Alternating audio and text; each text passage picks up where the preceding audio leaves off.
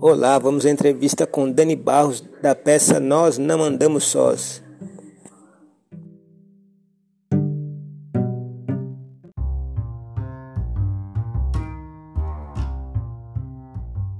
Oi, como foi a escolha do espetáculo, né? É, assim, por se tratar de um texto LGBTQIA+, e também por se tratar de falar com a temática do circo, né? O processo de criação do espetáculo foi intenso e aconteceu no ano de 2019. Em 2020, quando iria circular pelo interior de São Paulo e estrear na capital, veio a pandemia. Mas com isso também veio a possibilidade de gravar e registrar o espetáculo em uma versão audiovisual.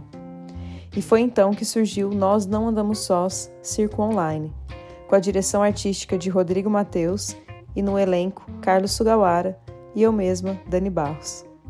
Além, claro, de uma equipe de peso, com muita gente legal e dedicada.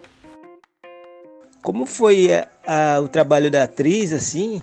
É, porque ela vai ser uma heterossexual que está descobrindo a, a, homossexualidade, essa coisa, né? É, e vai descobrir sua trajetória e tal.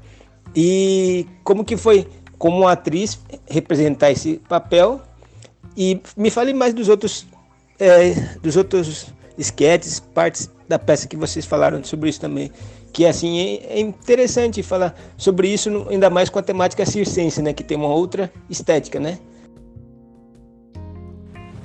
As linguagens circenses utilizadas são as acrobacias em geral, e principalmente as acrobacias aéreas, passando por cenas solo, cenas em duo, de manipulação de objetos, além da dança e do teatro.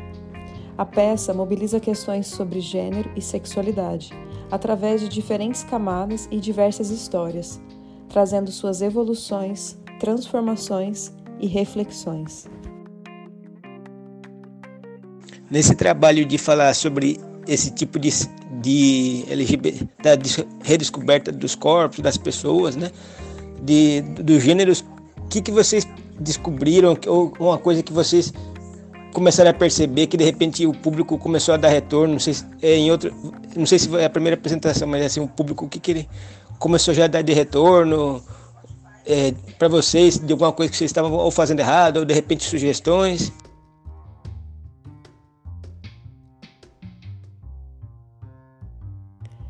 Temos tido um feedback positivo em relação aos impactos das apresentações com o público. Muitas pessoas terminam a peça emocionadas e relatam também momentos de ludicidade e criatividade que as fizeram refletir sobre a realidade. Toda vez que recebemos uma mensagem, uma frase ou uma palavra, ficamos felizes em ouvir os feedbacks sobre as associações, as descobertas que foram feitas entre diversas reflexões.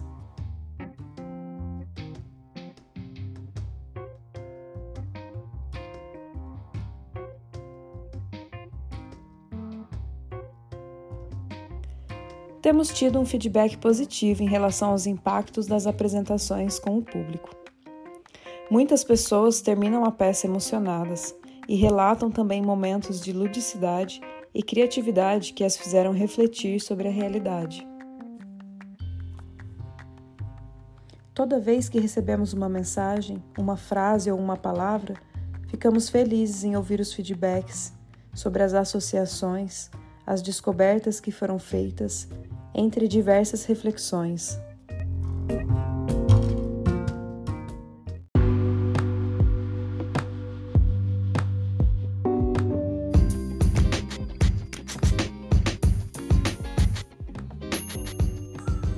Bom, olá, voltamos. Espero que tenha gostado da entrevista. Acompanhe as próximas entrevistas.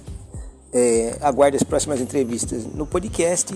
Se você quiser ver as entrevistas antigas que estão acontecendo com as outras companhias, de muitas peças que estão em cartaz, em São Paulo e em outras cidades, é, acompanhe no podcast. É, para ficar por dentro das peças de teatro, notícias culturais em São Paulo e pelo Brasil, acesse dicadeteatro.com.br como sempre, quiser colaborar, tem Pix, tem a loja virtual do site, camiseta de teatro.com.br. É, se quiser saber sobre receitas de uma receita para fazer em casa no fim de semana, de noite, dica de teatro.com.br barra receitas culturais. E colabore com o site que é sempre bom, ou dando informação de peça, de algum evento que você assistiu, quiser fazer pix de novo, fazer um pix, é sempre bom. Aguardo você no próximo podcast. Boa semana.